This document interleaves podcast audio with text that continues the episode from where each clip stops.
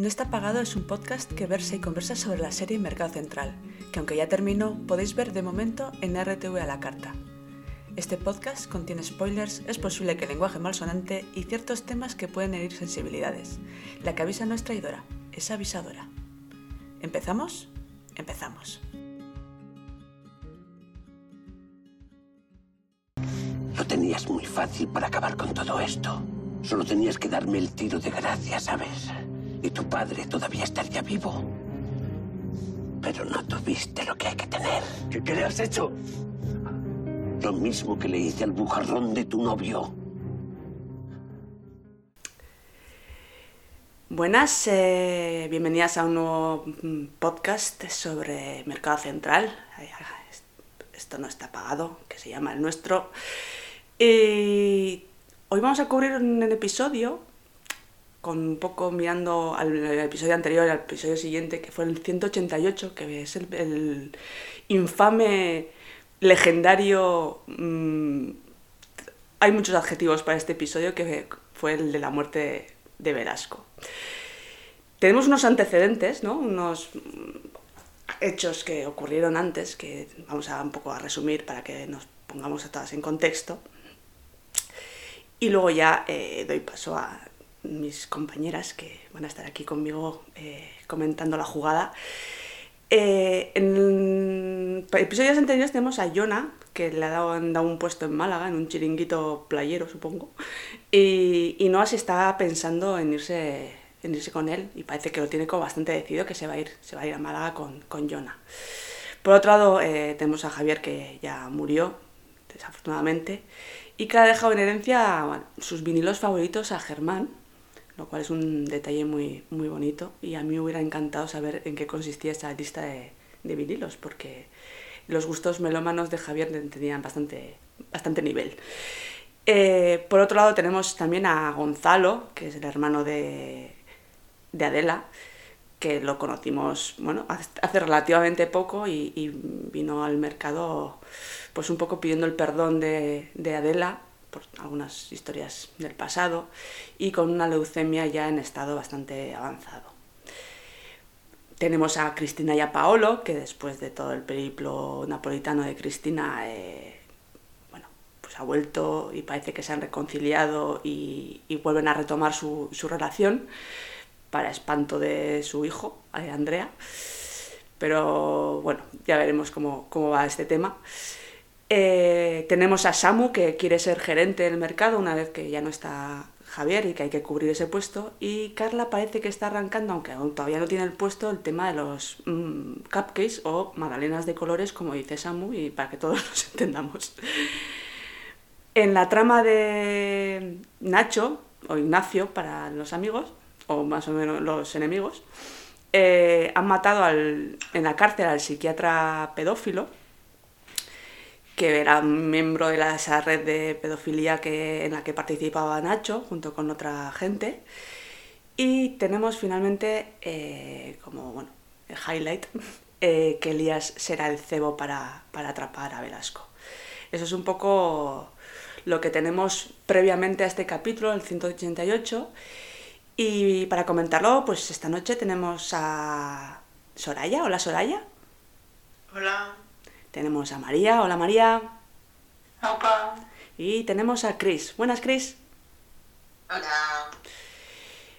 No he citado nada al respecto, pero tenemos, y lo voy a citar en plan brevemente, eh, que tenemos la decisión de la fecundación del cacahuete, que no suena muy científico, pero, pero lo que hay, ¿vale? Que Lorena y, y, y Jorge parece que van hacia adelante en, su, en sus planes de ser, de ser padres y que Lorena quiere eh, probar lo de la fecundación in vitro. Tras haberlo consultado, creo que con medio país y, y parte del extranjero, porque le comenta en un momento a Jorge, bueno, lo he hablado con no sé quién, no sé quién, no sé quién y no sé quién, y dices, madre mía, ¿hay alguien a quien no le has preguntado? ¿No? O sea, era como una, una, o sea, una solución de consenso, casi, casi, ¿no? Y sí fue pidiendo opinión a medio mercado. Sí, yo creo que ahí se ven las inseguridades de, ¿no? De, ahí se ven las inseguridades por lo que necesita como reafirmarse en su, en su decisión. Y un momento que dicen lo de que quieren ser felices, ¿no? Y cada momento que pasen juntos, y yo estaba pensando, pues qué poco os ha lucido, porque no sé, esta, esta pareja no ha sido feliz. ¿Qué habrá sido feliz? ¿Cinco minutos en toda la serie? Cinco minutos tirando por lo alto, que yo creo que no llegan a los cinco minutos. Era un poco montaña rusa, era como súper arriba, de repente súper abajo. Hay una cosa Sí, lo que comentamos. Vamos, que relax no han tenido. No, y con lo que comentábamos el otro día, ¿no? Cuando hablábamos del, del almacén, eh, siempre hay una tercera persona de algún modo en esta relación. O sea, siempre ha habido como alguien, llámalo Celia, llámalo eh, Gloria, pero, pero siempre ha habido alguien en esta, en esta, en esta relación que hace que no, no hayan tenido más que cinco minutos de felicidad. Bueno, pues uno de los cinco minutos, o sea, dos segundos de felicidad es esta escena en la que parece que están como guay y, han decidido pues, ir para adelante en la fecundación in vitro de un cacahuete. Bueno, pues tenemos eso. Eh, unos que quieren eso, ¿no? Eh, meterse en el, en el circo de la paternidad y maternidad. Y luego tenemos a un padre que aparece así como de la nada, del nothing, que es el padre de Adela o sea, el padre biológico de Adela, ¿no? Que en capítulos anteriores, pues eh, vemos como un acercamiento. Recordemos que el padre de eh, Adela, eh, bueno, aparece porque en el tema de, la enfermedad de, y el tratamiento ¿no? de donación de, médula de, de Gonzalo, Adela resulta no ser compatible, ¿no? porque no comparten la misma, el mismo, la misma genética. Entonces, bueno, ahí ya se, ¿no? hay una investigación y aparece este señor, que se llama Guillermo. ¿no? Y Guillermo tiene un amigo que se llama Felipe Sanz, que aparece en el artículo que escribió Celia sobre Velasco, ¿vale? Para un poco destapar todas las movidas de Velasco y tal. Entonces, eh, Guillermo le ha pedido a Adela que, bueno, que le quite un poco la idea de la cabeza o que le haga investigar a Celia sobre la inocencia de este, este Felipe, pero esto a, Gonzalo pues le, mm, no sé, levanta todas las sospechas. Entonces Gonzalo se ha puesto a investigar por su cuenta, ¿no? Y eh, se ha investigado, ha entrado en foros, en foros supongo de, de cosas de empresa y así, y ha descubierto que, Mm, Guillermo no es solo amigo de este tal Felipe Sanz, sino que también es su socio. Por lo que, bueno, pues eh, juntando información de aquí a allá, eh, ha dado con que los intereses de Guillermo van más allá de, de querer limpiar la imagen de un amigo, ¿no? Estas cosas que haces, mm, el interés parece que es uno, pero mm, realmente está en otro sitio. Y eso es un poco lo que, lo que le intenta hacer ver Gonzalo, Gonzalo Adela. Eh, Adela eh, eh, está un poco poniendo barreras y, ya está un poco discutiendo ahí con su, con su hermano, que sí, sí, que sí, no. Y, con lo buena que con lo buena que dice que ella misma, ¿no? Suele decir, con lo buena que es calando a la gente, ¿no os da la sensación de que en el fondo no es tan buena calando a la gente? ¿Por qué? Porque no sé. O sea, tampoco ha acertado tanto, más que, bueno, acertó con, con Ágata, pero ha habido otras que no ha acertado ni por asomo. Entre otras, las intenciones que tenía su propio hermano, ¿no? Sí, yo creo que es muy inocente la pobre. O sea, al final peca de inocencia y ella cree que la gente no tiene maldad o que no van a ir con segundas, a no ser que las intenciones sean muy claras como se las vio a Agatha que disimular no era lo suyo, o cuando ya sabía que alguien era malo, entonces no se fiaba como le pasaba con Ortuño. Hmm. Pero si no, yo creo que ella es, la pobre es muy inocente y se fía de, la bondad de la gente que es la que tiene ella. Hmm. Se fía que los demás son como ella y no, desgraciadamente no. Sí, no se fía cuando alguien ya le ha hecho daño, como ha podido ser Gonzalo o Elías, ¿no? Eh, o cuando una cosa es como muy... En el caso de Agatha no sé hasta qué punto había ahí poco de celos también, ¿eh? Pero o querer proteger a Elías más que celos. No quiero hablar de celos, quiero hablar de querer proteger a Elías. Em, pero luego el resto de, el resto de gente, tampoco, ojo, el caso más flagrante es el de Fernando, ¿no? Que también era difícil de verle venir, ¿eh? o sea, Fernando hizo muy bien las cosas para que no se le viera venir. Pero bueno, ya tenía cositas ya desde de inicio como para un poco que se te encendiera alguna alarma que otra, ¿eh? eh y le pasa un poco lo mismo con su, con su padre, ¿no? O sea, al principio, bueno, tal, pero luego ya le como que se abre mucho con, él y está como muy, muy receptiva. No sé, a mí es una, la sensación que, se me da.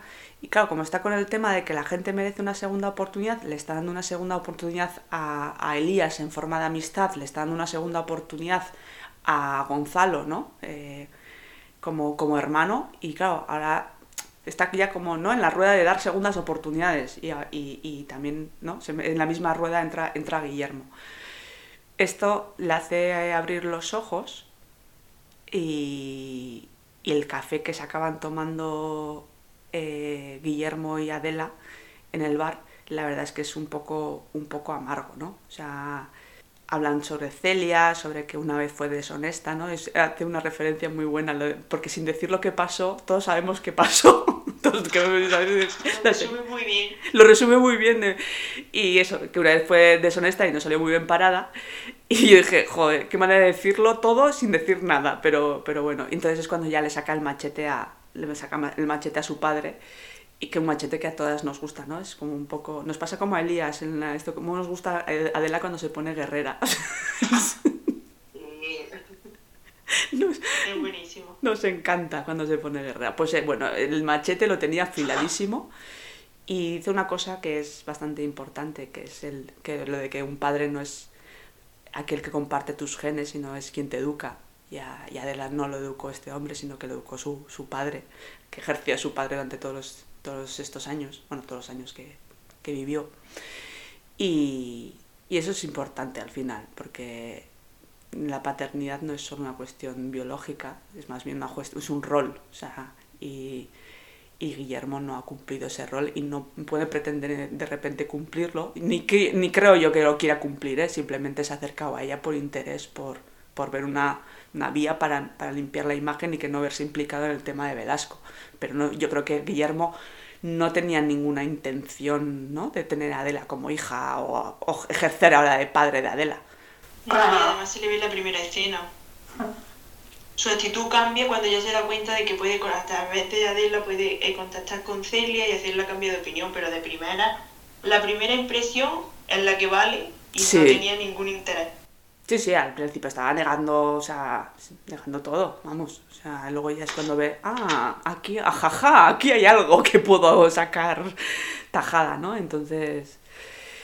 Y luego le dice una frase final, ¿no? De que, el, amor que, que, tuvo con su madre fue real, pero eso ya de la no le vale para, para absolutamente nada, ¿no? O sea, pero es, es curioso, ¿no? De lo del tema de, bueno, curioso, es, es muy real el tema de, de, quién es tu padre realmente y quién ejerce de y quién, y quién no, aunque sea biológicamente tu padre y la importancia que vemos, que lo vemos en, en, la, en la serie, pues, hemos hablado muchas veces, ¿no? Del caso de David y los roles de padre que hay, que hay por ahí. Y, y en este caso también es bastante, bastante evidente. Después de esto, eh, Adela y Gonzalo eh, hacen lo que hacen los hermanos, cuando, que es comentar la jugada. es, una, es, una, es, un, es una conversación muy de hermanos esa, de comentar la jugada y ya se ve que como que hay un, ya un buen rollo entre los dos, ¿no? De que ya puedo confiar plenamente, puede Adela confiar plenamente en Gonzalo y Gonzalo viene con la buena noticia de que ha encontrado un donante de médula y que, vamos, y que es inminente, ¿no? El, el trasplante. Y, agradece muchísimo tanto a Adela como a Germán, que Germán insistió mucho en el tema de que buscara una solución, porque Gonzalo, si recordáis, estaba en plan de dejarse, ¿no? Vivir la vida a tope, pero no someterse a ningún... Sí, dejarse, no luchar por, por buscar una, una solución, sino, sino dejarse morir. Vivir, hasta, vivir a tope, pero, pero no buscando una solución, ¿no? Y bueno, es una escena que, que, da como esperanzas, ¿no? De, eh, Parece que... Y luego nos llega el ostión de Aviñón, ¿no? que dices, ¿por qué? ¿Por qué hacéis esto? ¿Jugáis con mis sentimientos? Porque a mí Gonzalo reconozco que es un personaje que me acabó cayendo muy bien. Sí. Y además se veía esa parte de Adela de alguien con su, mm, su familia y que no pertenecía a los de la cruz. Sí, Ve ese vínculo con otra, con otra persona, ve su ámbito familiar fuera de los de la cruz. Y estaba- yo, yo di- digo, ¿este hombre se cura? Pues no. Otra hostia. La felicidad de, de, este, de Nicolás, lo Mm. feliz que era Nicolás, que tenía un amigo, un amigo amigo, que no era Paolo. sí, sí, sí, un amigo... Un amigo encima, bueno, con los piques y El tal, entre cole, colegios. míticos, sí, sí. sí. Con un punto de nostalgia además y que, que también, bueno, pues como era como un elemento como fuera de la, ¿no? Del, del lo cotidiano, ¿no? Eh, lo que dice un poco Soraya, de, o sea, alguien que es ajeno al mercado, ajeno a los de la cruz, ajeno a toda esta burbuja, ¿no? Que es y, que venía, daba un, un soplo de aire fresco, ¿no? De, bueno, alguien que viene de otro planeta, casi, casi. Tanto para Adela como para, para Nicolás. Y encima a Adela le llega en un momento en el que, bueno, pues había pegado el- la galleta con Elías y, y llega, ¿no? Demostrando que sí que se puede confiar en la gente, aunque te haya fallado. Y eso para Adela... Además, Elías jugó una parte muy importante en el que, en que Adela volvió a confiar en Gonzalo, ¿no? Eh, y, y ahí se demostraba cómo qué bien conoce Elías a Adela, porque sabe, sabía que si Adela no le perdonaba, lo iba a pasar fatal. O sea, se iba, a se iba a sentir mal el resto de su vida por no haberlo perdonado. Entonces, ahí hubo una insistencia por parte de Elías de perdónale, dale una oportunidad, dale una oportunidad, porque es que si no, no te vas a perdonar a ti misma. O sea, iba a ser muchísimo peor. ¿no? Entonces, eh, es curioso cómo ¿no? las personas, esas dos personas que al final, bueno, pues en su momento habían fallado a Adela y le habían hecho volverse un poco, de, o sea, un poco bastante desconfiada, son las que luego al final, ¿no? Tanto Elías como Gonzalo no le fallan. O sea, a Elías, a Adela en la segunda temporada, sobre todo, no le, no le falla. Está, es pilar básico para, para afrontar lo de Fernando. Y, y en todo este tema con lo del padre y tal, y con el, bueno, la propia reconciliación, Gonzalo no le falla, no le falla tampoco, ¿no? Es, es curioso cómo, cómo construyen eso, de dos personas que te han fallado tanto, ¿no? Al final pues recuperas la confianza en, la- en el ser humano a través de esas dos personas, ¿no? Bastante, bastante chulo. ¿Algo más que decir sobre, sobre Gonzalo? Luego hablaremos, ¿eh? Más adelante, sobre, el- sobre sí, más tristeza de... Sniff, sniff. Eh, por otro lado tenemos el speech de Celia mientras plancha, que yo estaba aterrada viéndola planchar, reconozco. Estaba diciendo, se le va a quemar esa jersey, o no sé si era un jersey o qué era. Estaba, Estando David cerca no se iba a quemar. ya, ya sé, ya sé, que David es un seguro, pero, pero estaba diciendo yo, por favor, o sea, cada vez que dejaba la, la- la plancha levantada yo suspiraba aliviada, o sea, en plan de, uff, menos mal la dejo levantada. Porque vamos, y está escuchando la radio en la que, en, el- en la que programan un señoro, porque es un señoro, hablando de que, bueno, de que esto del artículo que ha escrito contra Velasco es de una tendera de, mercado que quiere llamar la atención, ¿no? O sea, que, que no es más. Y pues la acusan de querer hacer ruido para promocionarse y tal. Y esta ya, pues a Celia se le hinchan las narices y decide entrar en antena ¿no? por, por alusiones y, y entra como un, como un tren mercancías. ¿no? Y hace un alegato que, a favor de la ética y la responsabilidad periodística, que en el mundo que vivimos y, lo que vemos ¿no? con los fake news y con toda la situación de la prensa en general y, todo, qué importante es de vez en cuando recordarnos estas cosas, ¿no? De, la ética y la responsabilidad del, del periodismo, porque, porque lo es. O sea, y más en un mundo como el de ahora, que en el que la información es tan importante. Entonces, jo, yo cada vez que yo estaba escuchando el, el alegato este y estaba diciendo, jo, de vez en cuando está bien que no se nos olviden estas cosas porque, porque se nos olvida muy fácilmente. Sí, a nosotros y a los propios periodistas también a veces. ¿eh? Sí. Todo hay que decirlo. Sí, sí, sí, bueno, partiendo de eso, eh, partiendo de que son los propios pe- periodistas que, que a veces Que luego además cuando, cuando se ven atacados o cuando alguien se lo dice, está bien que sea una, pro- la- una periodista la que lo diga, ¿vale? Que Celia era periodista, porque claro, cuando, cuando tú criticas a los periodistas y enseguida se te, se te aferran al- a la libertad de expresión y como se, se les llena un, se les hace un corporativismo, sacan a, pa- a pasear un corporativismo y una defensa entre ellos que dices, ya, pero hacéis cosas mal. O sea, y es evidente. Y está bien que lo haga, lo haga la propia Celia, que es, bueno, desde dentro, ¿no? Desde el, el propio gremio, que haga, que haga esa crítica al periodismo.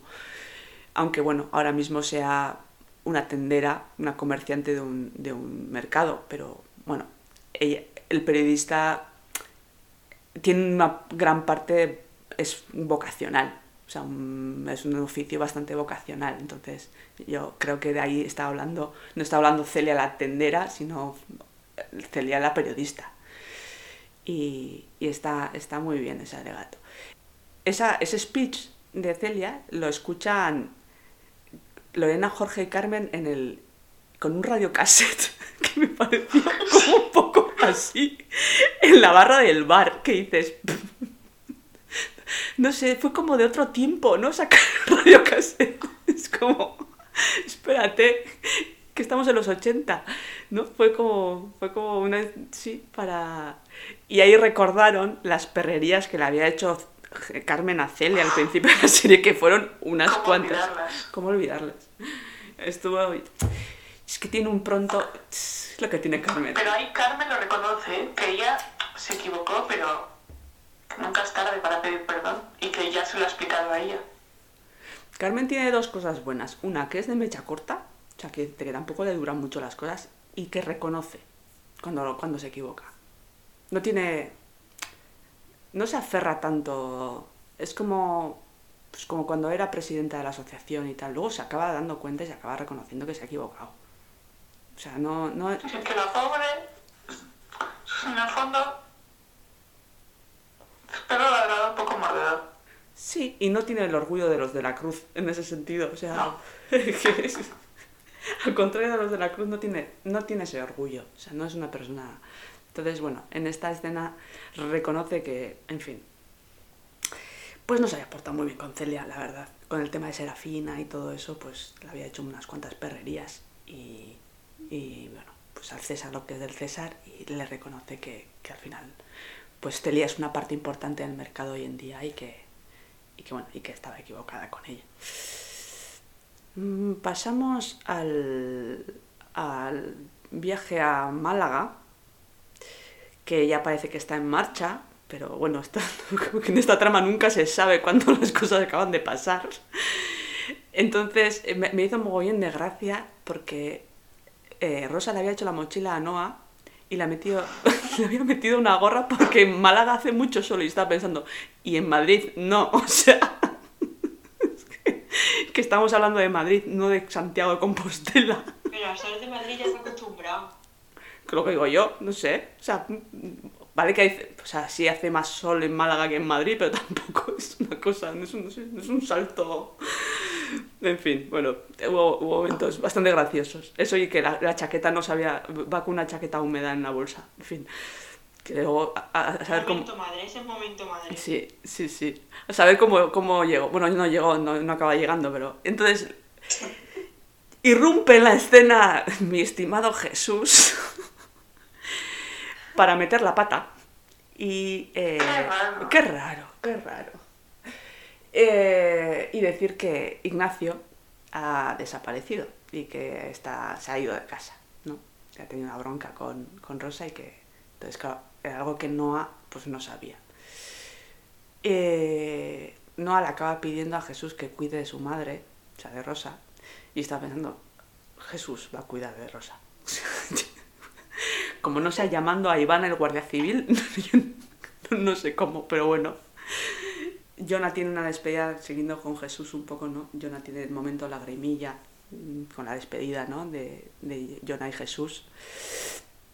Y, se, nota ahí que, que Jonah junto con Adela son los de la croa políticos ideales, ¿eh? O sea, son como, así como Nacho eh, no lo es Y Jorge, bueno, está, está ahí, ahí, ¿no? Todavía no, todavía no acaba de, de entrar en la familia, pero, pero tanto, tanto Adela y Jonah yo creo que van a ser ese perfil de, de familia política de los de la Croix que, que quedan bastante bien. O sea, para una familia tan disfuncional como los de la Croix, tener a Jonah y a Adela, yo creo que es un buen contrapunto para la balanza. Sí, sí, sí. Porque.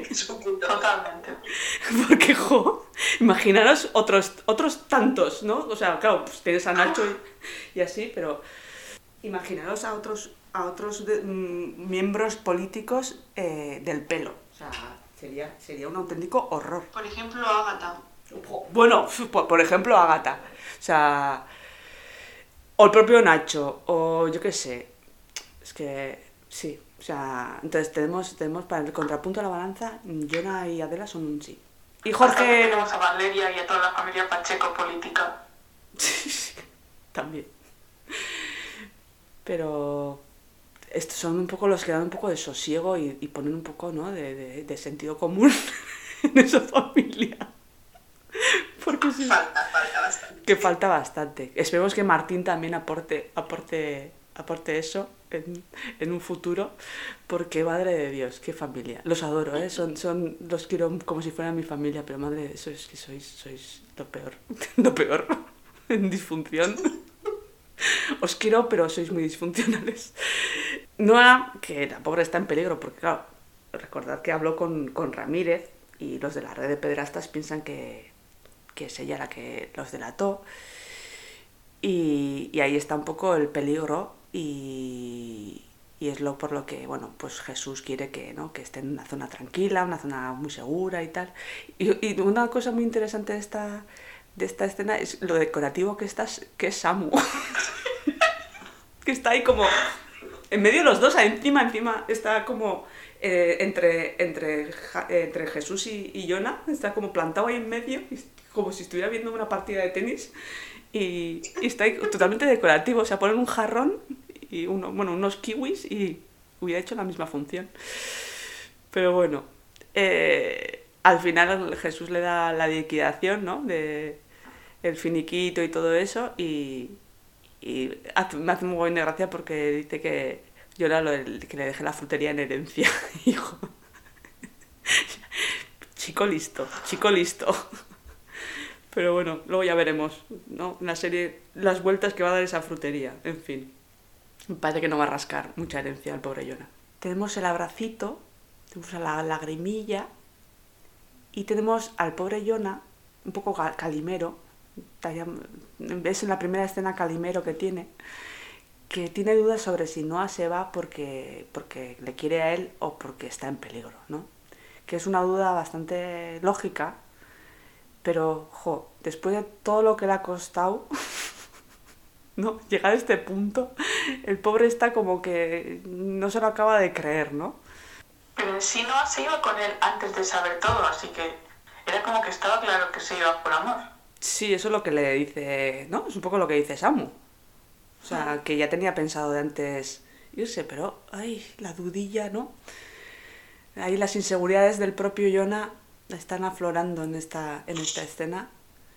Y Jonathan han sido inseguro durante todo, toda la serie, en el tema del amor. No, sí, es que tampoco la ha ido mal ya, ¿eh? También es verdad. pobrecillo. Pobrecillo, pobrecillo. Y ahora me parece que sí, pues tampoco se le acaba de, se le acaba de creer.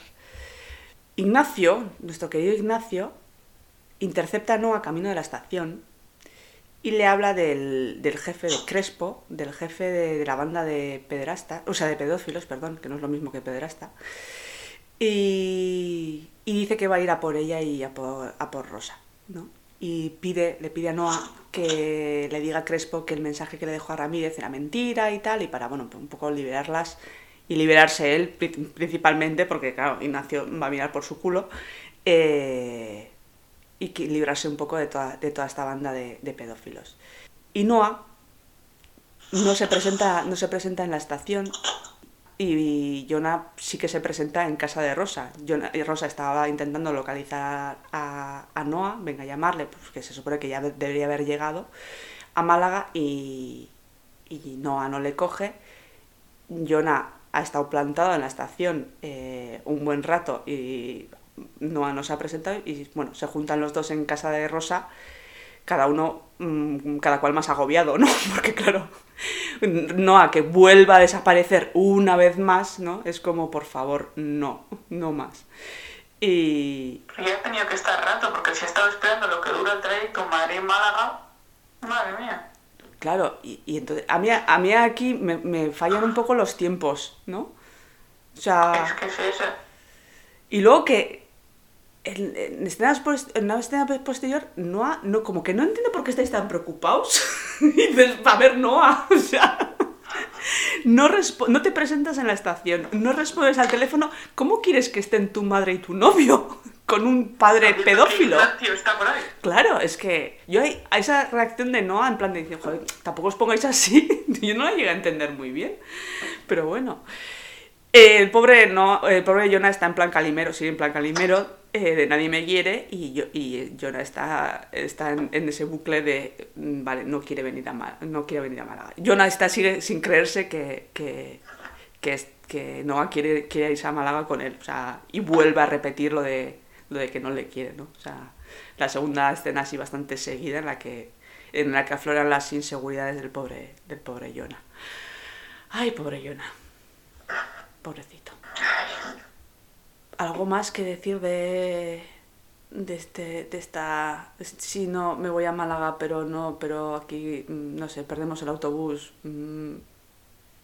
Aunque todavía luego dio de sí, porque recordemos que hasta cuatro capítulos después, no, o sea, Jonah no se va y encima solo, y Noah no se va hasta unos cuantos más después. Sí, hasta... ¿Un cuanto bastante? Sí. Hasta el final de la primera temporada. Eso es. Eso es. Una vez que su padre ya está dando por saco con el tema de... Ya se ha, se ha despertado del coma y tal. O sea... Madre mía. Todavía lo que le queda a Noah por hacer. O sea, todavía te queda empujarle a tu padre por las escaleras, chata, antes de ir a Málaga. A mi hija eh, en fin, pues pasamos de un calimero a, a, la, a la primera a la primera bueno, la primera desgracia, no, no vamos a decir, la segunda no es una desgracia, la primera de las muertes que, que tiene este capítulo, que es la, o sea, que Gonzalo al final acaba perdiendo el partido de, de fútbol contra la vida que, que estaba jugando. Además en los minutos del descuento, o sea, cuando no parecía que, que iba a ganar, iba a conseguir un... Estoy haciendo un símil futbolístico que porque el fútbol lo explica todo en esta vida. Sí, es como penalti en minuto 90 que ya te va a dar sí. el gol de la victoria. Y, y total que... Porque est estaba allí, estaba ahí, la, la, la donación estaba ahí, estaba ahí el trasplante, ¿no? Pero bueno, empieza la escena con, o sea, empiezan bueno, esta serie de escenas eh, que nos llevan al final, trágico final de Gonzalo, eh, con, joder, con Gonzalo entusiasmado, ¿no? Con el partido y con muchas ganas. Y, y Nicolás, que por otro lado se acaba de enterar eh, por Adela que Gonzalo está gravemente enfermo, pues está como echando para atrás, diciendo, este hombre no está para jugar partido de fútbol. Y, y entonces eh, Gonzalo se da cuenta de que Nicolás ya sabe lo que tiene, sabe de su leucemia y, y le agradece, ¿no? Que le ha hecho el favor de, de, quitarle la idea de la enfermedad de la cabeza y hacerle pensar en otras cosas que no fueran, que se estaban muriendo, ¿no? Y que eso ha sido para él, ¿no? El partido de fútbol y, y, eso se lo, se lo, agradece muchísimo. Y que le ha tratado como si no tuviera, no como si no tuviera cáncer y eso, pues bueno, eh, Gonzalo lo valora y al final consigue convencerle de que sí, de que ese partido hay que jugarlo y, y Nicolás reserva el campo y va con el balón de reglamento y ya está como, bueno, ¿no? Volvemos a, volvemos a, jugar y se encuentra con que eh, Gonzalo está muerto. Bueno, en ese momento no sé si todavía estaba muerto, pero bueno, está inconsciente sentado en una silla del mercado, ¿no? Y Adela y Nicolás intentan reanimarlo, pero, pero nada, es en vano. Y, y hay una frase que me dejó, como me impactó mucho, que le dijo Adela, de aquí en el mercado tienes que aguantar como lo hacemos todos, ¿no? Le dice a, a Gonzalo. Esa frase a mí me produjo, ojo, me impactó muchísimo, o sea, apela, apela a una fortaleza que claro, es que Gonzalo no es de ese, no es, forma parte de ese mundo. Y por otra parte, ese mercado, el índice de mortalidad que tiene en esta serie es muy alto como para decir esa frase. Bueno, eh, ya nos entendemos. En- Entiendo lo que quería hacer ahí, pero no sé yo si era muy pertinente. Pero sí, en el momento dije, jo, o sea, me chocó mucho esa frase. No, no la recordaba ahora cuando he vuelto a ver el capítulo. Estas cosas que te pasan desapercibidas y dices, uy, esta frase es muy así. Pero al final nuestro querido Gonzalo, pues, pues pierde el partido. Y, y lo que hemos dicho antes, eh, a todas nos hubiera gustado, ¿no? Que se hubiera quedado más tiempo en, el- en la serie. Yo siempre, o sea, pedí a los guionistas que tenían que haber dado mínimo el partido. O sea, yo ver a Nicolás jugando este partido con gente, o sea, mítico partido que juegan Tuaita con sus amigos, o sea, Con sus barriguitas, con sus barriguitas. Tal cual. El típico que intenta cogiendo aire en la banda porque ya no puede con su alma. Bueno, El portero, el, el que peor está es portero, siempre. bueno, en este caso iba a ser Elías. Ojo ahí que se que, que, que una escena Que posterior la araña. la araña negra. Que estuvimos mirando, ¿os acordáis? Que, que estuvimos mirando que realmente la araña negra es un portero que existió, que está considerado como uno de los mejores porteros de la historia, un portero ruso. Y ya me imaginaba yo a Elías de portero, al otro intentando coger aire en la banda. O sea, ¿eso podía ser dramático no? Vamos. Podía, podía acabar en auténtica, en auténtica... Eso sí que hubiera sido tragedia de muertos, pero por, porque, por infartos y demás. O sea, Y yo me imagino a las mujeres, tanto a Adela como a Carmen, viendo el partido cual hooligans. O sea, Bueno, eso las típicas de, de partido de, de escolar en el que, ¿no? En el que hay alguien en la banda que suelta un paraguas. Bueno, pa-. Claro, suelta un paraguas para que alguien se tropiece. O sea, que eso eh, ocurre. A mí me lo han contado. Que ha habido padres de soltar un paraguas así en la banda para el que estaba corriendo por ahí se, se caiga. Yo veo a Carmen totalmente, totalmente metida en ese papel.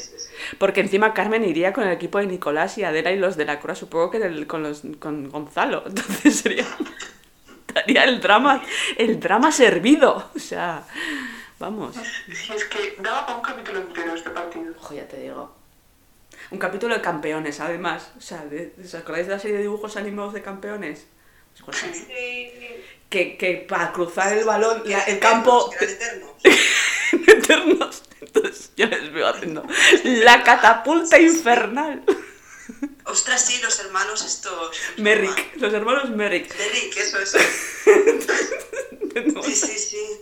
Hubiéramos- Gonzalo y Nicolás haciendo de los gemelos estos. Jo, hubiera sido, hubiera sido genial. Hubiera sido genial. Y, y, a, y a Elías en plan Benji. O sea, en fin. Sí, sí, sí, sí. Con la gorra y todo ahí, sí, sí. Es como había. puesto. Sí, o sea, es que hubiera sido. Hubiera sido. Y en, en campeones eso, cada- o sea, nos hubiera dado para varios capítulos, porque en campeones. O sea, por cada, por cada vez que cruzaban teníamos tres capítulos. O sea que, vamos, Sí. perfectamente. Sí, sí, hubiera estado, hubiera estado súper bien. Ay, qué pena, qué pena. Ah. Pobre Gonzalo. En fin. Ah. Nos vamos a una, a una trama con algo un poquito más positivo, eh, que es la de Andrea, Paolo y... Bueno, Paolo no aparece, pero tenemos una conversación entre Andrea y Cristina en la que, bueno, nos dice mucho de, lo, de la presión que, que nos metemos a nosotros mismos, que achacamos a los demás. Y, y en el fondo nos las estamos metiendo nosotros. Y es un poco la que tenía Andrea con el tema de la música, ¿no? Que achacaba a sus padres que le estaban presionando, ¿no? Por el tema de la música, porque era muy bueno y tal, con los estudios en Boston, bueno, en Liverpool o en Boston, y, y como que había eso, estaba como sometido a mucha presión y estaba de- había dejado de disfrutar de la música. Pero realmente el que se le estaba, el que se estaba presionando a sí mismo era, era él. Y que cuando vio quién le iba a sustituir, porque él había renunciado a su plaza en Boston, cuando vio quién le iba a sustituir, que era un Mindundi, que era mucho peor que él, y viendo que sus padres aceptaban el hecho de que dejara la música, como que se le había dado cuenta de que realmente era él el mismo el que se estaba presionando y decide que, mira, que no, que lo va, que lo va a intentar, que va, que va, que va a ir a Boston y como encima el papeleo tiene la suerte de que el papeleo no estaba tramitado, pues, pues yo me puse en el lugar del otro, del otro chaval, y dije, joder, ahora me voy, ahora no me voy. O sea, ¿no? Es un poco, no sé si lo llegarían a notificar, espero que no. O sea, porque si no, vaya, yo, yo le pego una patada a, a Andrea por, por, por indeciso, pero bueno. Y tenemos lo más importante aquí, supongo, que es que tenemos una reconciliación ya definitiva entre madre e hijo, ¿no? Creo que es definitiva. Sí, ¿no? Es ya, es ya la, la de verdad, ¿no? Eh, Sí, la otra es anterior. Sí, la otra que la que cuando va a visitarle a Liverpool y tal, pero ahí hay una primera, y esta ya es como más definitiva, eh, una reconciliación a base de babas, que he mirado lo que es, y son unos bizcochitos borrachos de almíbar de ron, y son típicamente napolitanos. Y tenéis en YouTube eh, recetas y no parecen muy difíciles de hacer si es que sois duchas en la cocina, que no es mi caso. o sea, para mí sería un horror, pero en YouTube tenéis vídeos, podéis hacer babas. No sean como los de Paolo, pero bueno, podéis intentarlo en vuestras casas. Sí, Vamos a hacer un concurso. yo te digo, nos mandamos, nos mandamos por correo. por mensajero. Ya lo veo, eh, lo veo, lo veo. Oye, Soraya, te ha quedado un poco seco, ¿eh? Poco ron, poco ron. Poco sí, voy. Ay, a mí es que las cosas, los borrachos así no me, no me hacen. No me hacen muy feliz, pero bueno. Esto igual, igual estará rico, no, no digo yo que no. O sea, no. Habrá que ir a Nápoles a probarlo mejor. Yo creo que yo soy más de los canoli. De... Yo creo que a mí me gustan más los Sí. canoli que, que los babas. Yo estoy ahí. No sé. Creo que va a ser más, más mi rollo. Y bueno, y con esto llegamos a la trama. A la trama, al drama trama eh, que nos trae a este capítulo, que es la muerte, y por lo que, bueno, este capítulo es tan importante porque es la muerte del gran villano de la primera temporada, que fue Velasco. Y en este capítulo la, la trama empieza con un plan magistralísimo, como siempre, que puede fallar. De la mano de Elías. La mano de Elías, que parece youtuber, porque encima- no, youtuber, el youtuber que además de tener dinero en Andorra, como los youtubers, eh, también le suelta a Velasco con que tiene dinero en una cuenta en Panamá.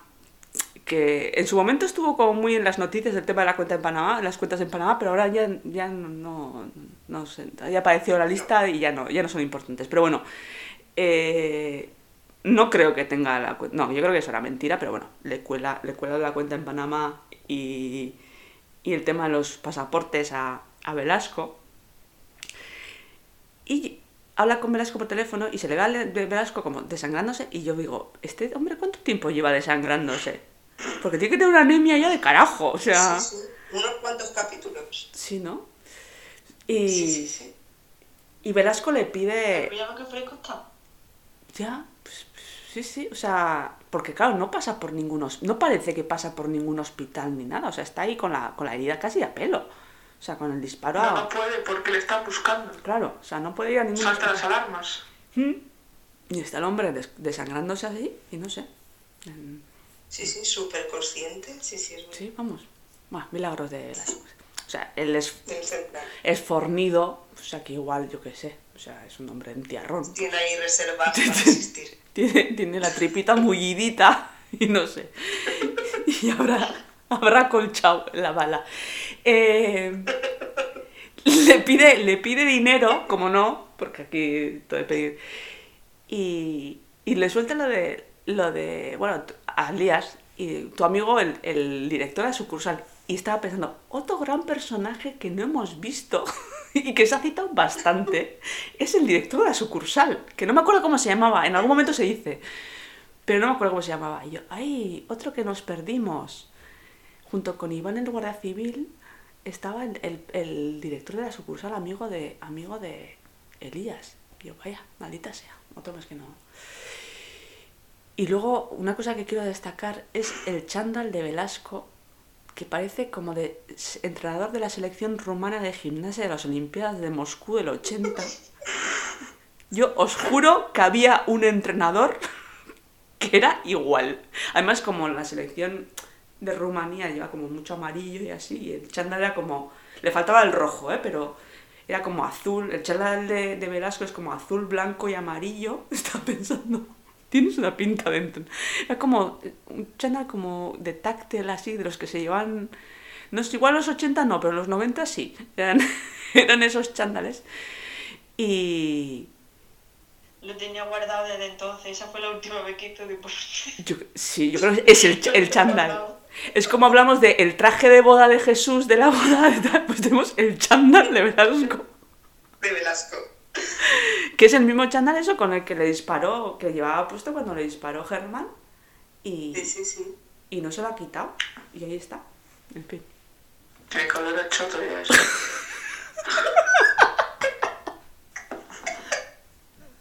O sea, entre, entre esto y la, y la sangre, vaya, bueno, en fin. Pero luego, luego vemos que se cambia. Eh, y otra cosa que me llama es que largo se hace en dos minutos cuando estás rastreando una llamada, ¿no? O sea, se me hizo eterno yo, pero que ya han, o sea, ya han pasado dos minutos, tiene que haber pasado. O sea, y total que no, que no, que el hombre joder, calcula muy bien. eh, no supongo que no es porque piense que estén rastreándolas, pero. pero. o sí, o igual sí, sospecha. Sospecha. Pero. Pero, jo, yo estaba pensando, estuve por hacer la prueba de si realmente habían pasado dos minutos o no, o cuánto tiempo había pasado la conversación, pero, jo, se me hacían eternos. Yo, pero por favor, que, que, que ya han pasado, que, que esto va muy lento. Bueno, el caso es que quedan en el centro comercial Torreluna, que supongo que no existe, y si no, jo, sería como eh, un sitio a visitar, a las 10 de la noche. Y yo estaba pensando, jo, pero si a esa hora cierran los centros comerciales, ¿no? Ahí tiene que haber mogollón de gente todavía saliendo, ¿no? Los últimos de, del centro comercial, digo yo. Pero bueno, no sé, a mí no me sé si me convencía mucho este plan. Y cuando cuelga, ya empezamos a ver a Elías que se empieza a cagar en los pantalones, pero no, no veas. Porque Germán dice, no, no, yo voy a ir contigo porque es muy de la cruz Germán en ese sentido. Dice, yo voy a ir contigo, o sea, para eso tal. Y el otro está como en plan de, si fuera por mí no iba ni yo. Pero bueno, está como en plan de, no hijo, no vayas. Y yo no tampoco quiero ir. Pero bueno, no me queda otra. Ay, eh, ¿qué opináis de esta primera parte de la, del plan? ¿Os convencía el plan? No. No.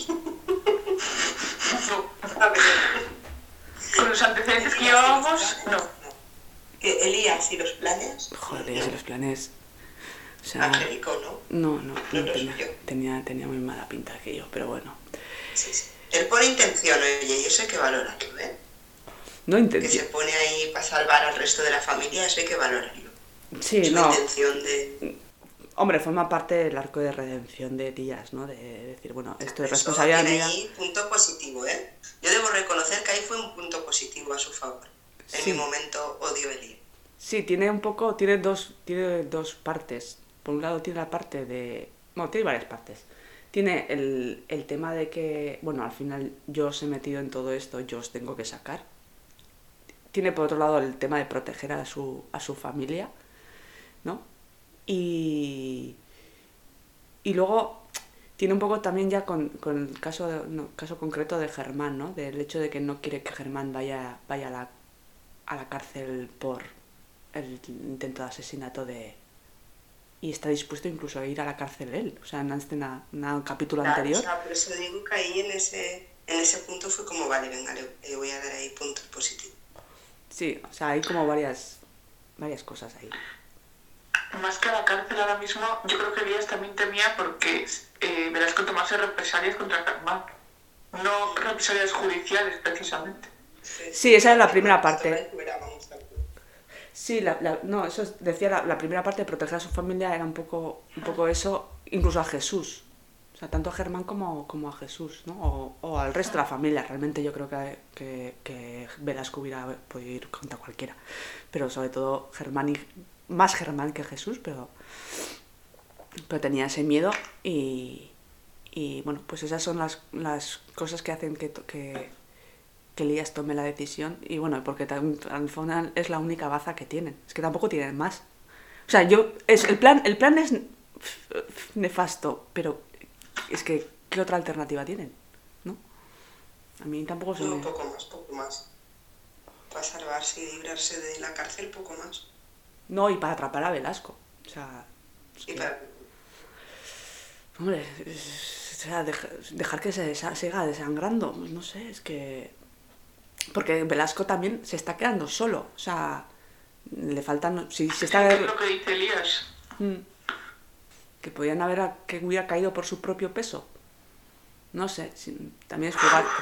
Es jugársela, ¿eh? No sé. De repente te saca un recurso de, de la nada, Velasco. Yo creo que si Velasco caía, se llevaba con él a mínimo a Germán y a Elías. Eso estaba claro. Ya. Sí, porque, bueno, viendo que se desangra, pero no es un poco vampiro, pues no, no sé. Pero sí, vale, sí, sí. Ahí. En el siguiente bloque de, de- de esta trama tenemos a, bueno, ya el plan en marcha y Millán, la inspectora Millán, le pide a Elías que se ciña al plan acordado y que procure no improvisar. Y yo pensé, "¿Qué le estás pidiendo al rey de la improvisación que no improvise. Es que la inspectora es en plan que nos conocemos, ¿sabes? Es que en plan de... No sabes lo que estás pidiendo. O sea, ¿y a quién se lo estás pidiendo? Eh, Germán, que cada cabezón, como buen la cruz, no le gana a nadie, eh, quiere, va a ir al, al, centro comercial, pero con, con Millán, y, va, bajando, va bajando antes. Y para Elías, o sea, Elías quiere mantener a Germán lo más lejos posible de la, de la escena, pero y no, no dice que no, que no tiene sentido que Germán vaya porque él no pinta nada ahí, pero Germán sí que tiene un sentido, o sea, para Germán sí que tiene un sentido y ese sentido es Javier, ¿no? O sea, Germán, aunque sea, no sé muy bien hacer qué, pero siente que tiene que estar en ese, en ese momento. Supongo que tiene que ver cerrar ese círculo, o tiene que ver el final, tiene que presenciarlo con sus propios ojos. Velasco, ¿no? Sí, Sí, es como el final de Velasco, cárcel o muerto o lo que sea, pero sí, lo tiene que ver con sus Pero propios ojos. Hmm. Sí, sí, sí. Lo, tiene, lo necesita. Y ahí sí que hay un momento que, que dije, ay, pobre, del Elías. Cuando le dice, antes de que Germán baje para irse con la inspectora Millán, que le dice Elías que si alguna vez le, le va a perdonar. Sí, Y el otro, y el otro le dice, como, no me acuerdo cómo la frase, pero como diciendo, pues no lo sé, porque has matado a Javier difícilmente. Ahí has Sí. matado. Porque Sí.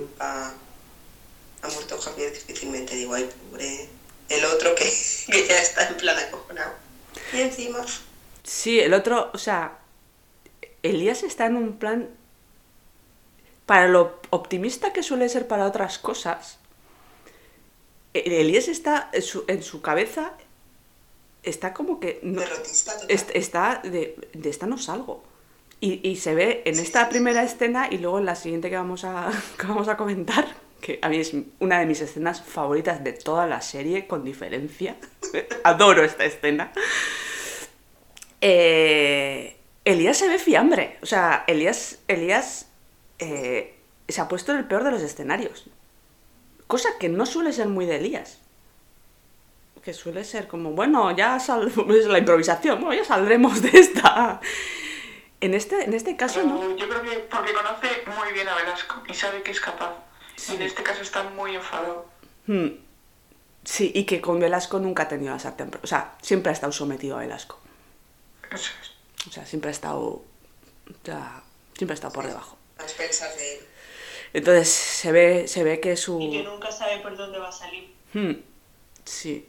Entonces. Como bien se ve. efectivamente. O sea. Y después de este momento tan duro con, con Germán, porque es duro que tu hijo, o sea, que tú creas que esa es posiblemente la última vez que vas a ver tú, a tu hijo, porque está yo creo que la cabeza de, de Elías Sí, está, ahí. Está, está la cabeza, sí, sí. y que no, te va- no sabes si te va a poder perdonar, o sea, te vas a ir a la tumba con eso, llama a la otra persona con la que tiene una relación eh, tan tal que así, que es su padre. Y esta escena, o sea, resume tan bien la relación entre Jesús y Elías, porque le llama medio llorando, o sea, vemos como, no te digo como un niño desvalido, pero, pero en el fondo en, ese, en, en esta escena es, ¿no? se ve una vulnerabilidad de Elías brutal, pero es incapaz de verbalizarla, ¿no? Lo cual Sí. ha sido toda la vida así, o sea, de, de una relación, de tener que hacerme el fuerte o tenerme, o sea, tener que ocultar a su padre sus propias vulnerabilidades por esa relación que han tenido, ¿no? De, de un poco de pelea de gallos, o sea, de siempre, ¿no? De exigencias, de superar mm, eh, listones y tal. Y realmente Elías en esta escena le querría decir a su padre, papá, estoy muerto de miedo, creo que me voy a morir. Y le acaba preguntando, o sea, le acaba hablando de kiwis. ¿Qué dices? Pero vamos. Que hay que ver cómo vienen los kiwis. ¿Qué dices? Ostras. Y eso con, con lágrimas en los ojos. Y su padre, por supuesto, supongo que no se daría cuenta, están hablando por teléfono tampoco. Y no creo que le- sea capaz mm, Jesús de leer mm, las emociones de casi nadie. Y, y es, es tremenda, esta escena es tremenda porque, porque resume muy bien, o sea, aparte que, vale, tiene un punto cómico de que le hable los, de los kiwis en un momento tan, nada así, ¿no? Vale, Quitando esa parte que es graciosa, o sea, es, tiene gracia. Pero si lo ponemos, si la vemos en serio, es una, es una escena que a mí me, me, me resume muy bien la relación entre Jesús y Elías, lo que ha sido, lo que ha sido su relación siempre, ¿no? De, de no poder mostrarte de- ante tu padre Lo que siente. Sí, lo que sientes y lo que eres al final, que es lo que le ha pasado siempre a Elías con Jesús. O sea, que siempre ese lado más humano de Elías siempre se lo ha tenido que, ¿no? Su padre se lo ha reprochado y, y en este caso pues no se le podía mostrar en el momento más difícil de tu vida, porque es el momento más difícil al que se ha tenido que enfrentar Elías, y, y le tienes que hablar de kiwis, porque no eres capaz de hablarle de lo que te pasa en realidad. No sé, a vosotros qué os parece, pero a mí me pareció, vamos, Triste, ¿no? Me parece triste. Sí, triste por lo que decimos de que se tienen que, no se pueden mostrar los sentimientos en parte por ser hombre, o sea, por Mm. macho alfas Sí, sí. que son Sí. aquí y por lo que Jesús le ha inculcado a Elías de los sentimientos se- los guardas para ti y ya. Entonces eso me parece muy triste. Es lo que dice Chris. sí. Y el, y el final, ¿no? De adiós papá. Y, jo, es como, es- qué manera de despedirte Es un hablando. adiós de, Sí. de igual ya no te veo más. Sí, de adiós papá y lo último que te hablo es de, es de De kiwis. Lo cual piensas y... A mí me, me, me extrañó y no me extrañó que no llamara a Adela ni a la mitad de la población de Madrid en ese momento porque yo creo que Elías ahora mismo estaba en plan de cojo el listín y voy a empezar a llamar a gente. Pero, ojo, que tus dos despedidas, ¿no? Sean esas, un hijo que no sabe si te va a perdonar y un padre al que no le puedes decir que, que, que crees que te vas a morir, que no pasas de ahí, de esa noche, ojo, es... Menos, menos mal que no se muere, porque es una manera de morir muy, muy... Qué soledad, qué soledad más grande. Y no llama a Adela porque sabe que se debilita con ella. Ah, porque Adela se hubiera o sea, al derrumbado. final le saldría todo lo que tiene en este momento y entonces no podría hacer lo que hace. No, y aparte que si, si le cuenta Adela, Adela se presenta en el centro comercial. Que ellos, que se presentan antes que ellos. Cuando ellos llegan ya está de la. Yo te digo, ahí dándole con el bolso a Velasco. Vamos, jarrón, el, jar- el jarrón de, de Eusebio Roca. Bueno, una zapatilla rusa. Le. Pero sí, la verdad es que ahí se ve otra de las cosas que se ve es la tremenda soledad que, a la que se enfrenta en este momento, eh, con la que se enfrenta en este momento Elías, ¿no? Tu padre no le puedes hablar de lo que sientes, a tu hijo no sabes si te va a perdonar en la vida y tú estás muerto de miedo. Y en eso eh, suena el timbre y la dichosa manía de Elías de no mirar por la mirilla nos ha traído grandes disgustos en esta serie. Maldita sea, Elías, mira por la mirilla. Lo hago hasta yo, que no me estoy metida en líos. Siempre miro por la mirilla. Eh, y creyendo que es Germán que se lo ha planteado y se lo ha replanteado y, ya se va a quedar en casa, eh, abre la puerta todo confiado y se encuentra con Velasco que se ha quitado el chandal y para matar a Elías se ha puesto traje.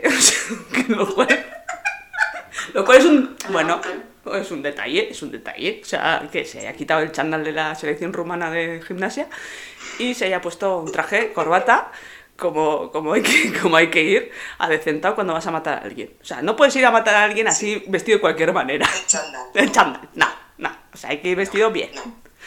Hay que vestirse ¿Y bien. tan campante? Sí. Sí, sí, o sea, cualquiera diría que le han dado un tiro en el... Sí. Sí, sí, sí.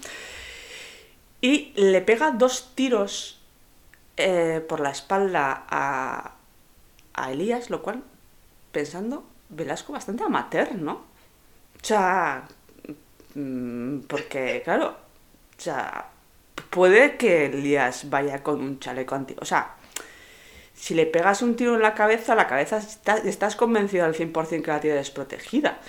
Porque se la estás viendo. A me hizo pensar que no le quería matar, de verdad. Ojo, pero si le das dos Algo veces. Ya, pero no sé, yo creo que Velasco quería huir, exactamente.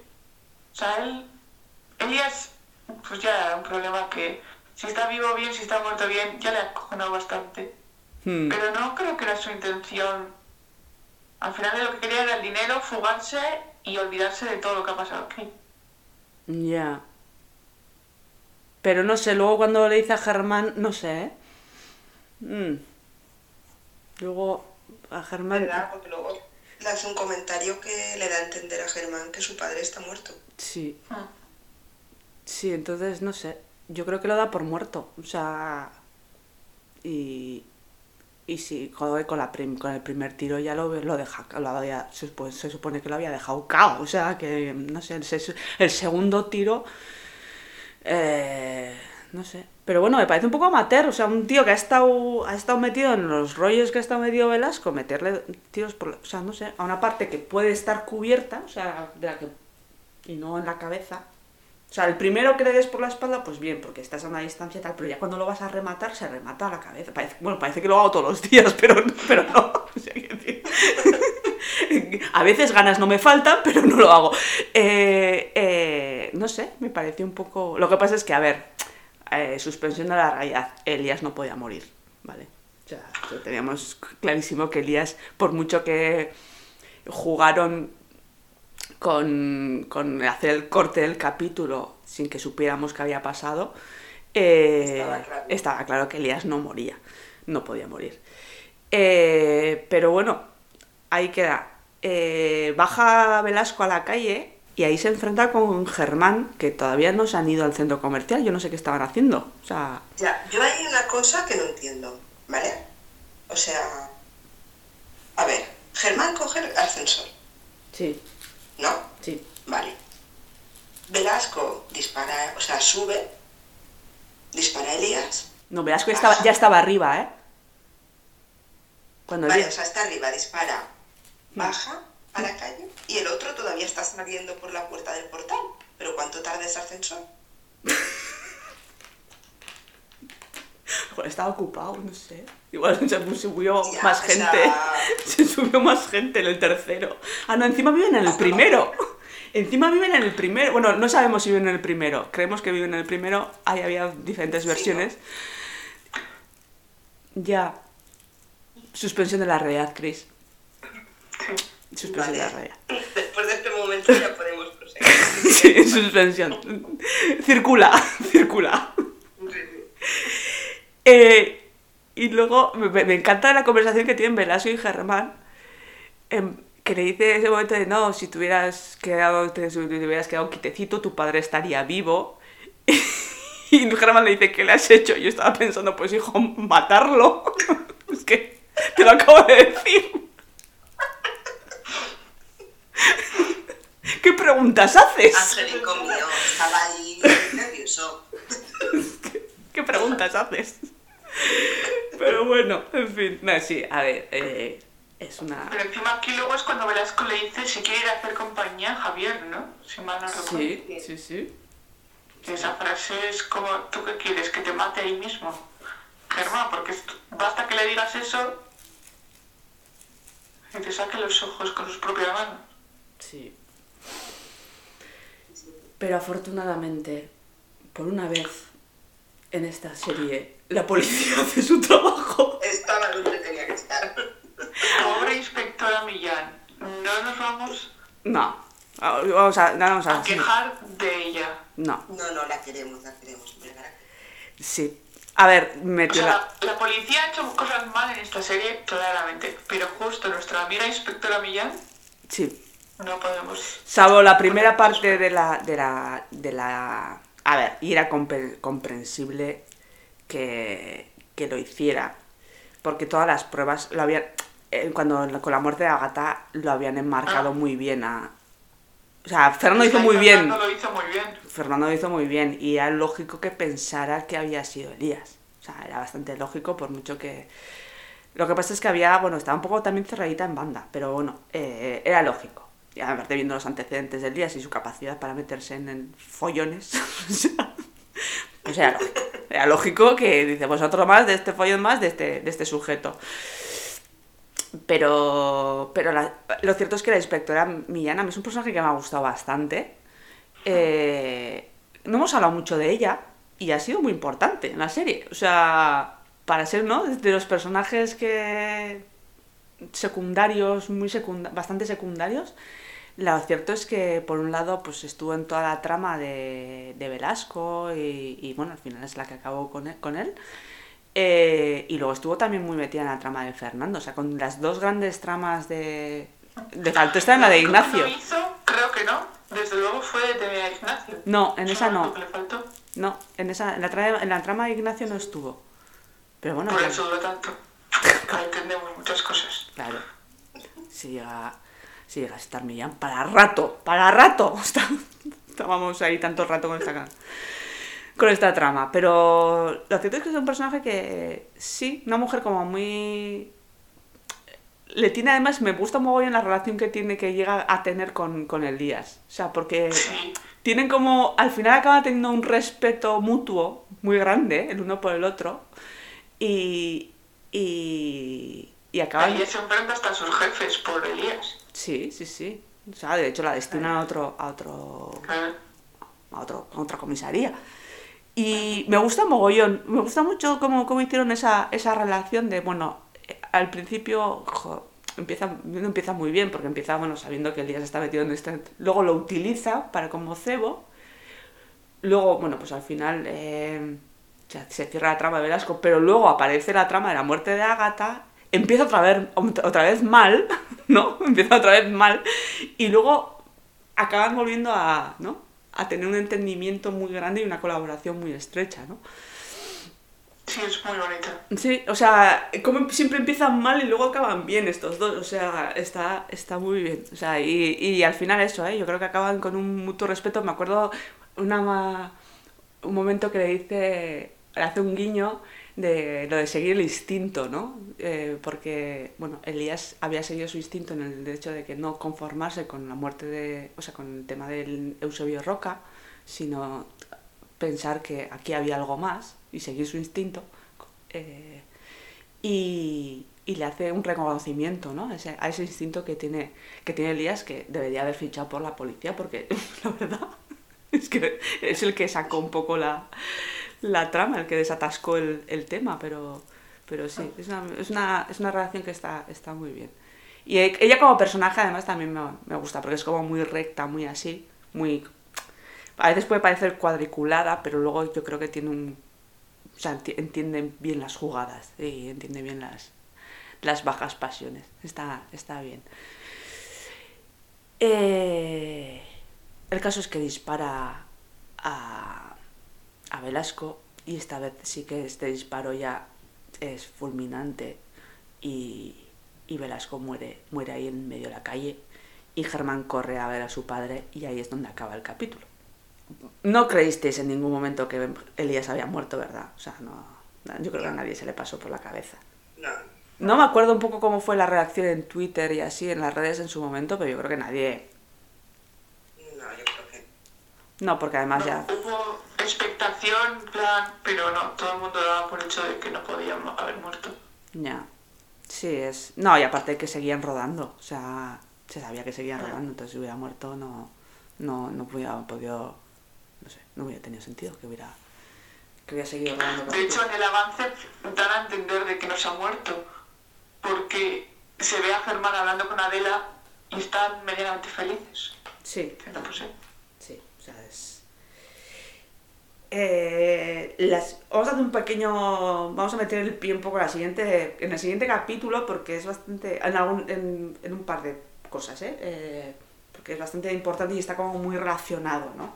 Que uno uno es eso, eh, el tema de que Elías llevaba un chaleco antibalas y como el otro no le disparó en la cabeza, como hacen los buenos asesinos, pues Jo, el momento en el que está Germán, que no le abre bien la puerta, no estoy con echar aceite a esa, a esa cerradura, por el amor de Dios. Y, luego corre y, y le, bueno, y le y descubre eso, que su padre lleva un chaleco antibalas y el abrazo que casi se parte en el cuello, yo no sé, casi se parte en el cuello el uno al otro que se dan. Yo aquí voy a reconocer ilusa de mí, o sea, que soy ilusa, payasa, podéis ponerme de tal, que sí creí que, que esto supone una reconciliación. Fijaros lo que os voy a decir. No, Además, él dice cuando, cuando se abraza, le, o sea, antes está, le dice, pensaba que te había perdido. sí, Fue como, ostras, un chip, ¿no? Como un cambio de chip por un segundo, ¿no? Como que se da cuenta de, o Sí. pensaba que le habían matado y es como, sí. ostras. Pero, mira, yo me acuerdo que lo puse en Twitter y alguien me dijo no. Una, una que era muy fan de Javier y, y Ja- de Javier y Germán me dijo no. Y yo, no. Joder. Y mira, tenía razón. Ahí. No me acuerdo de su nombre, pero mm, cinco puntos para ti, porque acertaste. No, no, no supone una reconciliación final. O sea, no, no era la reconciliación final que llegó capítulo 200 y pico. y muchas vueltas después. O sea que... Yo fíjate que pensaba que era así. Madre mía. Madre mía, lo que nos quedaba por ver, chavalas. Eh, Sufrir. Sí, y sobre todo sufrir. Y luego es genial porque llega de la a casa de la Croa y flipa, como diciendo, what the fuck. O sea, ¿cómo que te han pegado dos, dos tiros? O sea, como claro, ha estado, ha estado a oscuras hasta ahora, porque la han mantenido al margen de muchas cosas para protegerla, evidentemente. Y, y es como en plan, a ver cómo te explicamos nosotros esto. Es como, Es que es la pobre llega para contar que se ha muerto Gonzalo y es como. Sí, al final es. Es como. Vengo tal. No, no, no, pero espérate, que tenemos algo muchísimo mejor. O sea, te vamos a contar algo que vas a flipar todavía más. Pero sí, sí, o sea, se llega, llega con. Llega con toda su. No, ilusión, evidentemente, ¿no? Pero con toda su consternación a, a contarle. a contarles lo de lo de Gonzalo y, y no. No, no, no. O sea, había, había mucho más que contar antes que llegar. Espera, tu muerto puede esperar. Te vamos a contar nuestro muerto ahora. Madre mía. Sí, sí. Ahora ya, una vez que ya ha pasado todo esto, como hay un cambio de actitud. O sea, comparad el Elías pre y el Elías post. O sea, el Elías pre que estaba con el Dodotis puesto y el Elías post ahora que está como chill, ¿vale? Eh, bueno, ya ha pasado todo. Sí, uno no, tal. me han pegado dos. Tiros, pero bueno, ya, Adela, uf, no, tampoco pasa nada, toda tranquilidad. O sea, en plan de. Pero si ese estaba acojonado hasta hace cinco minutos. Que te iba a dar un, par, un perreque. Pero en fin, de ahí te lo de mala hierba nunca muere. que hace como hay una autocrítica. Y eso, y Germán le cuenta toda la historia del- de, que intentó, pero es que Adela no sabía ni que Germán había intentado matar a Velasco. Y Adela está como, ¿cómo que lo intentado? Adela flipando en plan de, ¿pero qué me estáis contando? Y la- Ah, ¿Cuántos capítulos llevo sin ver? O sea, ya, te, capítulo me queda? ya te digo. Está en plan de todo lo que he perdido. O sea, ¿cuándo me pensáis decir esto? Pero bueno, pues eso. Ella tiene su, su propia, su propia bomba, que es la de que Gonzalo ha cascado. Y tenemos ese abracito, que es el de la Santísima Trinidad. abracito madre, padre, hijo, que, que creo que es creo que alumbran, o sea, es la cabecera de nuestra cuenta de Twitter, ese abracito, para que veáis lo importante que es para nosotras. Y, y ahí queda, ahí queda el asunto entre, entre ellos tres en este, en este momento. O sea, luego ya veremos cómo, cómo deriva el tema. Pero, pero sí, es, es muy curioso lo de, lo de que Adela está como, pero ¿cómo que has intentado matar? O sea, ¿qué, qué, qué, qué, qué, me estáis contando? Jo, es... Claro, cuando no hemos hecho nosotros el propio viaje con Adela, cuando nosotros hemos seguido todo eso, eh, pero Adela hasta ahora ha estado en otras tramas, o sea, ha estado con sus rollos con Gonzalo y no ha estado para nada metida en esto, aunque sabe lo del tema de Velasco, pero no sabía hasta qué punto estaba el tema de Velasco, ¿no? Y eh, Adela se había quedado con que, pues, que Velasco había matado a Javier, pero hasta ahí, o sea, no, no más. Pero claro, luego ya que su hijo se había cogido en la, en la eh, en internet, o sea, en la dark web, eh, el, arma, que había intentado matar a Velasco, que tal, que el- su ex marido ha hecho de cebo para que le han pegado dos tiros. Es mucha información la que tiene que asimilar ahora mismo Adela. Yo creo que tiene que estallar la cabeza. Y más, eso, teniendo ella su propio drama, que es el, que, el de que su, su hermano ha muerto, ¿no? Pero bueno, Adela puede con eso y más. Para eso es Adela, es Adela superheroína de esta serie. Y en la otra trama principal es que no ha, lo que hemos comentado antes, no aparece como sorprendida de que todo el mundo esté preocupado por ella. ¿Qué dices? A ver, a mi hija. No sé.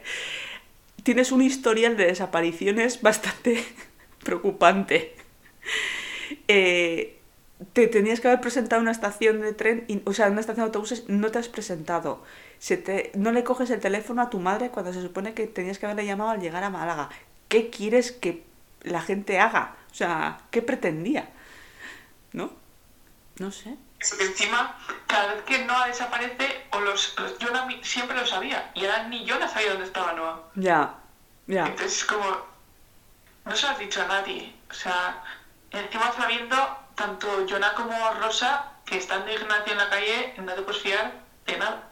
Es que cuando habla con Ignacio es de día y cuando llega a casa es de noche ya. O sea, que haya pasado un montón de tiempo en el que no... ha- ¿Qué Claro, cojones que ha llegado de? Madrid a Málaga el autobús. ¿Qué andabas? ¿Qué andabas? ¿Dónde estabas? En fin.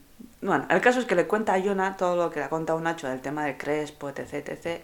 Y bueno, pues deciden posponer su, su viaje a Málaga, que como ha dicho María, no ocurrirá más que, bueno, unos capítulos más tarde. Y Jonah mm, solo. Y, y está y Noah pues pues bastantes más capítulos le costará irse a Málaga y y claro llega un momento es que hacen su vida por separado porque Jonah llega a tener una pareja en Málaga o sea antes de que vaya no o sea que ya Sí, sí. sí sí o sea que ahí ahí pasarán muchas cosas antes de que estos dos acaben en el chiringuito playero con ese croma que tanto nos gustó a todos eh, Ah, Haciendo, no, no acabó haciendo fotos, ¿no? De platos del chiringuito, ¿cómo era? Hacía las fotos, sí. sí. Y no viniendo por Navidad, no viniendo por Navidad, cosa que todavía Eso es, por favor. nos sentará mal. Por favor. Ahí estuvimos todos esperando. En mi cabeza, Rosa pasa la Nochevieja en Málaga. Así os lo digo. O sea, yo en mi... en- porque claro, todo el mundo después de esta serie, bueno, a ver, no todo el mundo, pero yo creo que todas, hemos continuado la serie en nuestra cabeza. No sé pero dicho, o sea, todo el mundo lo ha dicho. Entonces, en, de- en mi trama de esta, o sea, en, en mi, en mi cabeza, en esta trama, eh, Nocha, eh, Rosa, Nochevieja en Málaga. Así os lo digo. Sí, estaría bien. Sí, sí. Ahí, en la playica, más a gusto que un arbusto, que le pongan un mojito. En mi cabeza, en cambio, La hamaca. vuelve Alberto para pasar una noche vieja con Rosa. Claro, va a buscarla ahí en plan. Bueno, pueden ir. O sea, bueno, bueno, pueden ir a Málaga. Todos. ir A Málaga, sí, puede ser. Puede ser. Vamos ahí. Un día tenemos que hacer un capítulo del podcast de, de estas continuaciones de nuestras cabezas, porque puede ser. Cada Puede. loco con su tema. Cada loco es su Más tema. largo que, que el campo de fútbol de Oliver y Benji, pues. Que medimos. Eso es lo de medir en campos de fútbol. Una nueva versión. Ahí, ahí, ahí. Es, o sea, si se mide el espacio en campos de fútbol, medi- medimos el tiempo en campos de fútbol de Oliver y Benji. Y nos quedan como cinco capítulos por, por cada trama, o sea que vale, nos, nos puede dar mucho de sí. Pero sí, sí, el- la- las continuaciones imaginarias que, que- que hemos hecho después de la finalización de la serie pueden, pueden tener su, su aquel. Pues con esto cerramos este capítulo legendario de, de la muerte de Velasco, marcado sobre todo por la muerte de Velasco. No sé si tenéis algo más así que nos hayamos dejado o algo que digas, ay, esto... ¿Os gustó este capítulo? Fue muy tenso, ¿eh? Demasiado. O sea, si no tuvimos bastante con la muerte de Gonzalo, no puedes acabar como acabó el capítulo. O sea, yo no, no te daba. Sufrí demasiado en este capítulo. Lo he sufrido al reverlo. Y eso que sabía lo que pasaba. Yo lo que he hecho a partir de este capítulo es tirar un poco hacia atrás para ver mejor la, la trama de Gonzalo, porque la tenía un poco perdida. Y la verdad es que la historia es, es triste, ¿eh? O sea, es un... Y, y- y creo que he ahondado en mi deseo de haber visto más de Gonzalo, fíjate. En la- Gonzalo como pareja de Celia. Ahora sí, tampoco hubiese quedado mal. Ostras, Se merecían los dos ser felices, la verdad. ostras, Oye, ostras. igual hubiera. Joder. Ahí, ahí, ahí me habéis dejado rotísima. O sea, podía haber sido, ¿eh? Sí. Además, una persona que le gusta las- el buen vino, porque tiene una escena con Jorge de, de hablan de viñedos y tal. O sea, el gusto por el vino es importante. Comparten, comparten aficiones. Mira, hubiera sido, hubiera sido guay.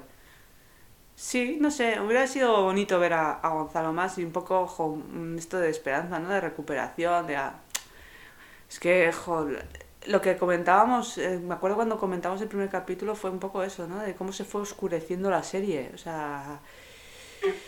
Y, al principio era como mucho más, no sé, más liviana, más ligera, más así, y luego ya se fue, se fue haciendo cada vez más sórdido, más Aunque luego el último capítulo sea miel, eh, Sí, rosas y todo. Sí, sí, era unicornios, o sea, era unicornios y cocoteros, o sea, es- o sea, era, era, vamos, men- menos, menos a- a- al fandom de Noah y, y Yona, al resto nos dieron todo lo que quisimos, o sea, Sí, Vamos. sí, sí.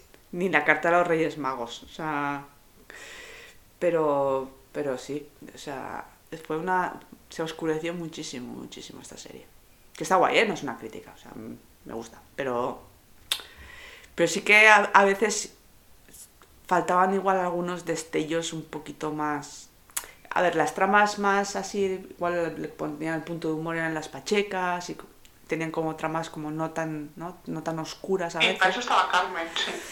Pero el, jo, al resto, un poquito de. No sé, no le hubiera venido mal. Pero bueno, es lo que, es lo que hay. Pues nada, pues con esto cerramos los, los puestos.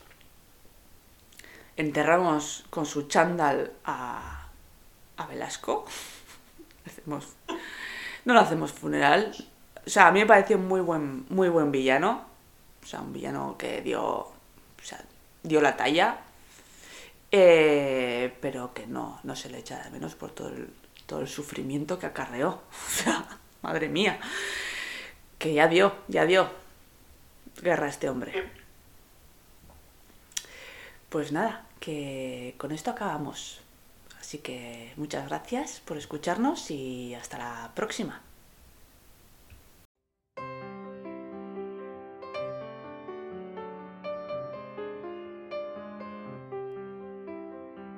Podéis suscribiros a este podcast en plataformas como Spotify, iTunes o Pocket Casts.